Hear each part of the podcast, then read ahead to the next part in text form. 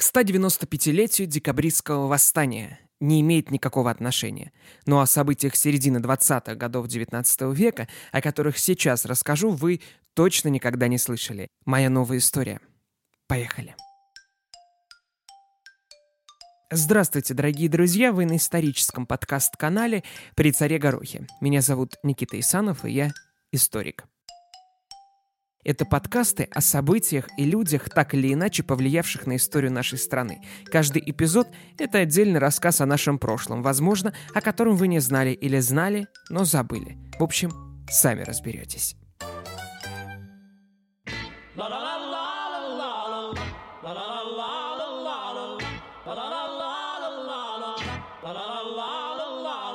22 июня 1826 года произошло очень необычное событие. На Елагин остров, где жил тогда император Николай I, заявился юнкер Петербургского артиллерийского училища некий Ипполит Завалишин. Встретил он царя как раз в тот момент, когда император вышел на прогулку. Ну, собственно, встреча была не случайной. Завалишин заранее шел, рассчитывая на аудиенцию русского государя. И пришел он не просто так, а с доносом. Донести хотел Завалишин не на аб кого, а на брата своего родного, Дмитрия Завалишина. Передал он императору свой донос, в котором старался доказать, что братец его самый что ни на есть гнусный злоумышленник против государя. Он пишет «Движимый усердием к особи престол вашего императорского величества и ныне имея случай открыть уже тайну, долго скрытую под скопищем различных непредвиденных обстоятельств, очистить сердце, горящее любовью к отечеству и царю справедливому от иго доселе угнетавшего». И далее а, клянет брата, на чем свет стоит, что он и шпион такие, и государственный изменник, и предатель, и вообще он неблагонадежный человек, и друзья его такие же неблагонадежные, и родственники тоже, и вообще просит и полит царя дать ему возможность доказать правдивость своего донесения.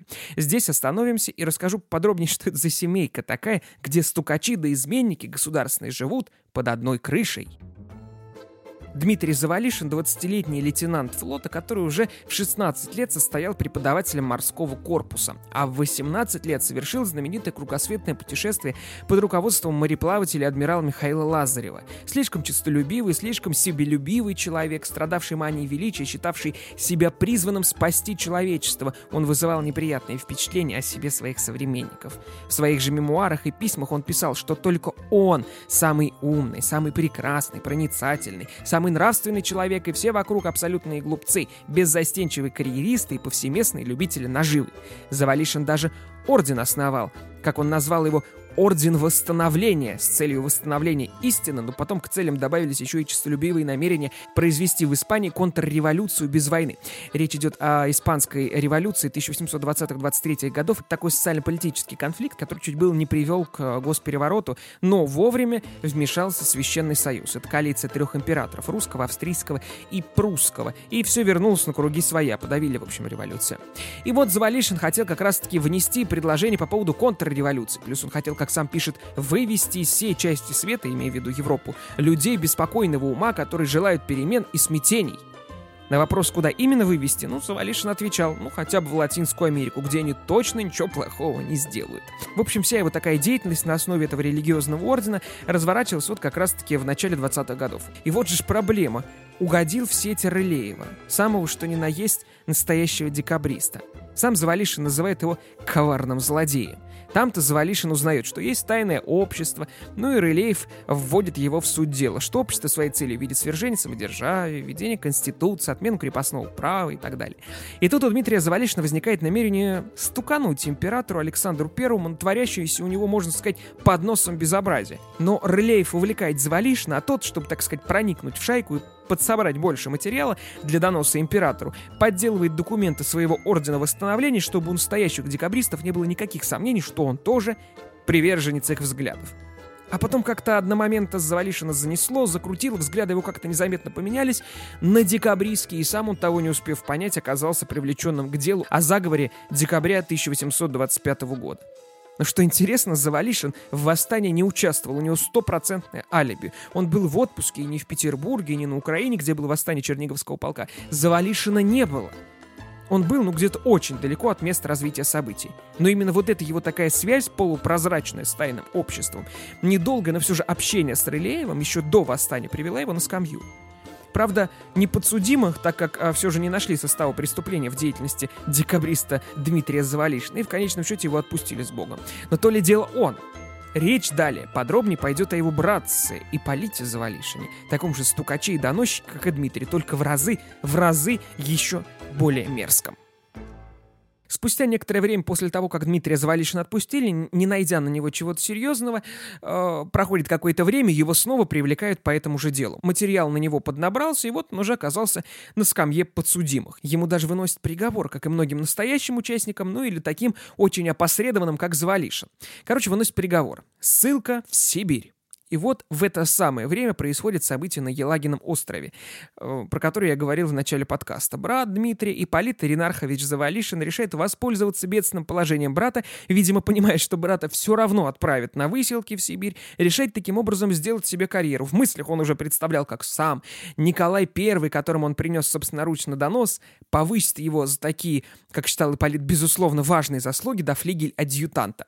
Это вообще такое довольно интересное, скажем так, звание, тем более для Завалишина, который вообще на тот момент был юнкером флигель-адъютант э, должен был передавать команды начальника на фланге, то есть это такая свита его величества. Николай донос Ипполита принял, передал его для расследования, но вот самого доносчика велел содержать под самым строгим надзором и секретным караулом. Пару дней спустя, видимо, для того, чтобы закрепить успех, Ипполит Завалишин вновь подал на имя царя донос, где подтвердил прежние обвинения против брата и также написал целый список других лиц, кто замешан в предательстве государя. Для Дмитрия начался новый виток следствия. Он, конечно, все отрицал, сказал, причем реально, не вполне понимая, что на него хотят повесить. Но все быстро прояснилось, когда между Дмитрием и его доносчиком устроили очную ставку. Тут-то он и увидел, кто этот благодетель, добавивший ему новых хлопот. В своих воспоминаниях Дмитрий потом напишет на очной ставке оказалось, что ложным доносчиком, который вел меня на виселицу, был облагодетельственный мною мой младший брат Ипполит. Ипполит заявил, что видел у брата мешки с, с английскими золотыми и немецкими серебряными монетами на сумму около, ну, плюс-минус 10 тысяч рублей, что приличная сумма в то время. И плюс ко всему он видел какие-то бумаги, написанные, вероятно, на каком-то шифрованном языке. Ипполит из иностранных языков знал только французский, поэтому любой другой иностранный для него был как тайнопись. Николай велел своим генералам проверить все донесения Завалишина, которые в конечном счете оказались абсолютно несостоятельными, а Дмитрий, в свою очередь, все расставил на свои места. Бумаги, которые были написаны на непонятном языке, это хозяйственные разные расписки, чеки и тому подобное, написанные на португальском, так как Дмитрий Завалишин в ходе кругосветки Лазарева на корабле занимался хозяйственными вопросами, а большие суммы, которые представлены на бумажках, это из-за бразильской инфляции, которая была там во время путешествия Лазарева, а мешки денег, которые описывал Ипполит, это всего лишь 150 червонцев и 50 или 60 испанских пиастров и несколько голландских ефимков, которыми на фрегате платили жалования. А поскольку на корабле зарплату тратить, как вы понимаете, особо некуда, вот и скопилось у Дмитрия в мешке около 7 тысяч монет. Ну и, как вы понимаете, конфуз. Нерадивого доносчика не то что не повысили, его разжаловали в рядовые и в сентябре 1826 года отправили подальше от столицы, в Оренбург, на службу. Вообще, Полит Завалишин, как описывает его генерал Казен, у которого Завалишин находился под специальным наблюдением во время следствия, пишет о нем следующее. Он читал более, нежели по летам его ожидать можно. Имея хорошую память, он много стихов знает наизусть. Он показывал радость, что брат его отсылается в каторжную работу, и он через то наследует следует часть его имения. Он поведение дурного, ибо, будучи уже под арестом, он мне признавался, что ему до вступления в училище все трактиры и кабаки в Петербурге были известны. Поехал Ипполит Завалишин в Оренбург на службу, под наблюдением жандармов с непременной явкой в попутных губернских городах к местному начальству. Сначала на пути Завалишина была Москва. Там была сделана остановка, в Москве он втерся в доверие к начальнику внутренней стражи, полковнику Штемпелю, а тот, еще будучи знакомым с отцом Ипполита Иринархом Завалишиным, разрешил молодому человеку свободно разъезжать по городу под свою ответственность. Завалишин, конечно, поблагодарил начальника, а уехав из Москвы дальше по пути в Оренбург, отблагодарил повторил еще раз, штемпеля накатав на него донос о том, что последний небрежно относится к своим обязанностям и плохо надзирает за порученными ему государственными преступниками. Это он про себя в том числе. Каким-то образом дальше по дороге во Владимир Завалишин смог отделаться от своих провожатых, которые должны были его сопровождать до Оренбурга, и от бумаг Сыльного. И во Владимир доносчик прибыл уже под именем некого комиссионера Иванова. Сумел понравиться губернатору, которого уверил, что его документы пропали – Губернатор граф Апраксин пожалел человека, выдал ему разрешение на свободный проезд и 130 рублей. Уехав из Владимира, Завалишин отблагодарил Владимирского градоначальника э, тем, что написал на него донос, что тот вообще является руководителем Владимирского тайного общества, которое продолжает деятельность заговорщиков 1825 года. Пока Завалишин ехал до Оренбурга, успел отметиться во многих подобных мероприятиях в середине декабря 1826 года Ипполит Завалишин приехал в Оренбург, заявился к оренбургскому начальству и такого им насочинял, что он пострадал за любовь к истине, которая не перестанет руководствоваться до конца своих дней, что он хотел быть полезным престолу, но случилось то, что случилось, и он просил у государя добровольной ссылки. И вот он здесь.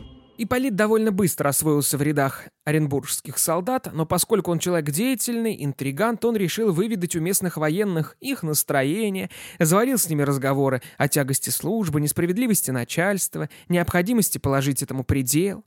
А сам Завалишин объявил солдатам, что, мол, он из Петербурга доставлен сюда по известному бунту, имея в виду восстание 26 декабря 1825 года. Солдатам он наплел, что сейчас является членом Владимирского тайного общества имеет поручение вербовать членов в Оренбурге, и скоро будет дан сигнал к новому выступлению против царя, и нужно готовиться. Оренбуржцы, в общем, оторванные от далекой жизни центра страны, увидели в Завалишине человека, с которым им стоит подружиться, увидели в нем либерала, знаете, такую свежую струю, и начали с ними либеральничать. Вот так вот пишет о деятельности Завалишина уже настоящий декабрист Владимир Штенгель.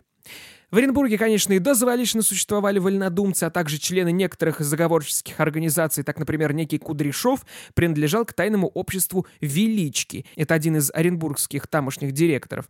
А тайное братство в Оренбурге — это не что иное, как отделение Новиковского общества. А Николай Иванович Новиков — это деятель времен Екатерины II, журналист, издатель известного журнала «Трутень» а, и живописец, ну и некоторых других. Вот осколки того его общества существовали в разных концах страны. Просто в Оренбурге оно трансформировалось в общество велички, который, видимо, его там развивал и очень поддерживал. Ну вот и поговорив с Завалишиным, молодые оренбургские солдаты, мечтатели о свободе, заинтересовались, но были очень осторожны. Так некий молодой прапорщик Колесников тотчас же рассказал о разговорах, которые вел Завалишин тому самому Кудряшову, который велел быть очень осторожным, но разговора не заканчивать, дабы разузнать, что это за фрукт такой Завалишин, и для пущей убедительности разрешил Колесникову и еще паре человек войти с Завалишиным в более тесный контакт по этим вопросам, добавив «ну, а там увидим». Все эти события разворачивались в марте-апреле 1827 года, ну то есть спустя 3-4 месяца после приезда Ипполита в Оренбург. Все это он делал не просто так. Затеяв в Оренбурге подобную игру, он решил ввязать в нее как можно больше человек. И опять же, конечной целью Ипполита было не реальное какое-то выступление, а донос, который он собирался э, подать на членов Оренбургской заговорщической организации, который он сам же и организовал. Но уж об этом он, конечно, сообщать не планировал. И награда в конечном счете должна была найти своего героя. Завалишин по-прежнему так мечтал получить звание флигеля-адъютанта. И, по его мнению, оно ему светило за подобный-то донос. Самое главное теперь — это как можно скорее добиться вызова в Петербург, чтобы как на духу выложить перед государем все известные и неизвестные ему сведения. Деятельность Ипполита Завалишина в Оренбурге была стремительна. Он строчил кляузы, себя не жалея. За то время с декабря по апрель, что он был в Оренбурге, успел написать три доноса, несмотря на то, что из этих четырех месяцев два просидел под арестом. В видеобеседы с солдатами Завалишин врал на прополую. Говорил, что таких обществ, как Владимирская тайная, которое он представляет, всего 12 в России, что вся армия подготовлена к восстанию, что крестьяне охотно примкнут. Сформировав ядро, Завалишин ознакомил солдат с уставом, который он, конечно, грамотно сочинил. Была даже инструкция, и вот из нее выдержка. Первое. Оренбургское тайное общество составлено для произведения политического переворота в Крайсе, Второе. Через членов тайного общества внушать рядовым тамошнего гарнизона, казакам и простому народу те мысли о свободе и равенстве, которые влекут за собой волнение умов. Третье. Внушать им чувство ненависти к правлению и царствующему поколению. Но нужны были доказательства, причем железные, чтобы на аудиенции в Петербурге все выглядело шито-крыто. Да и некоторые члены его оренбургского общества еще сомневались, может ли созданное общество добиться успеха. Завалишин тогда создал печать общества, а это уже серьезный аргумент, как для тех, так и для других. Он стремился быстрее покончить с этим, он хотел быстрее вернуться в столицу. Особенно он торопил товарищей по заговору с подписанием клятвенных обязательств перед тайным обществом. Чтобы заставить их быстрее это сделать, он наплел им, что вынужден быстро отъехать в Черноречие, недалеко, для встречи агента Владимирского тайного общества, который везет для оренбуржцев бумаги, деньги и оружие. Но всего этого он не отдаст.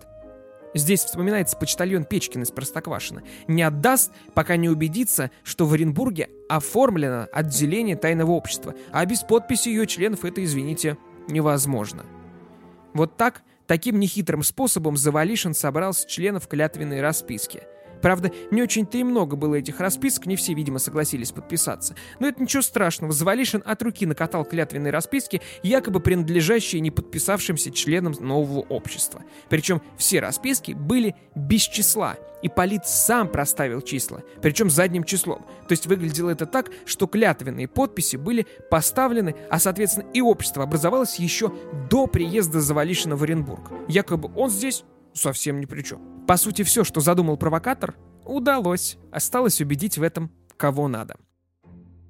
Середине апреля 1827 года Завалишин заявил местному начальству, что знает важный государственный секрет.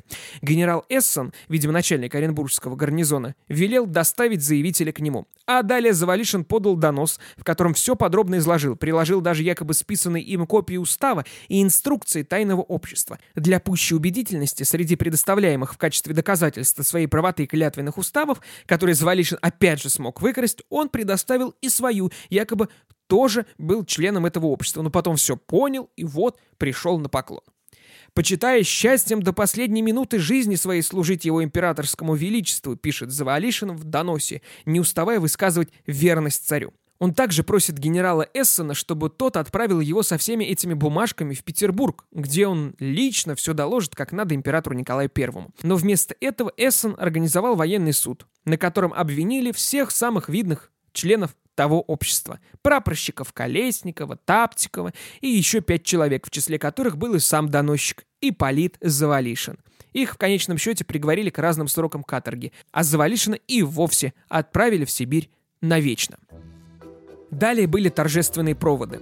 Торжественные потому, что каждый считал должным проводить бедных солдат, попавших под дурное влияние. В городе к оглашению приговора собралась огромная толпа. Здесь были и оренбуржцы, и жители ближайших сел и деревень. Колесников, один из осужденных, так описывает это дело.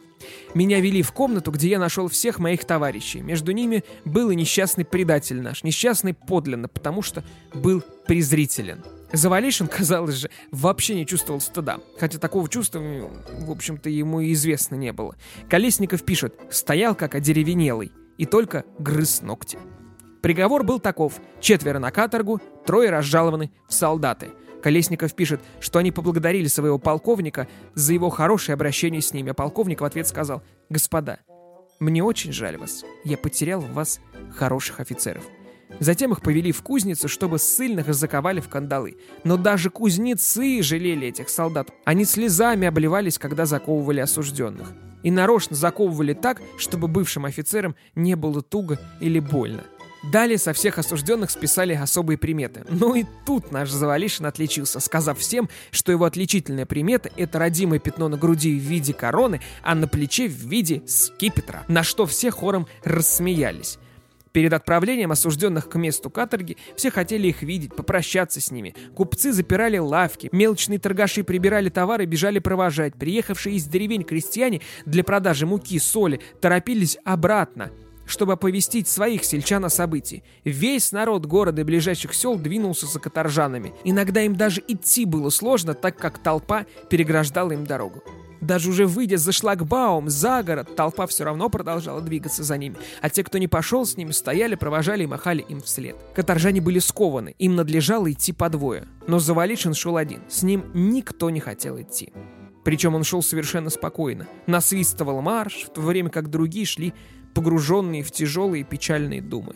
На этапе, неизвестно где именно, Завалишин даже проклял священник. В Екатеринбурге по дороге на каторгу Завалишин снова проявил свою сущность. Отведя Колесникова в сторону, сказал ему, «Теперь мы свободны. Я напоил всех караульных, в эту же ночь разобьем острог, так раньше называли тюрьму, отнимем у солдат ружья и займем весь город». А Колесников все это время стоял рядом и смеялся. Добравшись до места ссылки, Завалишин послал донос Николаю Первому на генерала Эссена, обвиняя его во всех своих бедах – Донос Николай I оставил без внимания. Но вот Эссена, наоборот, не осудил, как просил Завалишин, а наградил, переведя его генерал-губернатором в Петербург.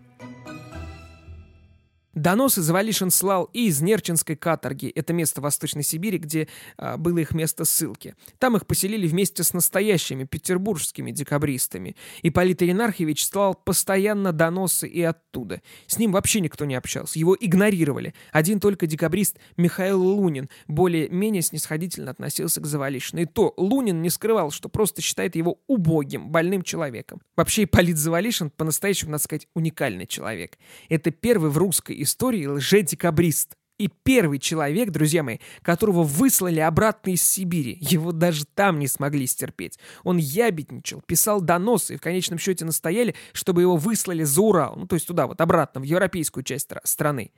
Был Звалишин и в Остроге, в Тюмени, и в Казани, а умер он в конечном счете в Самаре. Единственный в русской истории лже-декабрист из 75 лет жизни провел в изгнании 57 не изменяй себе.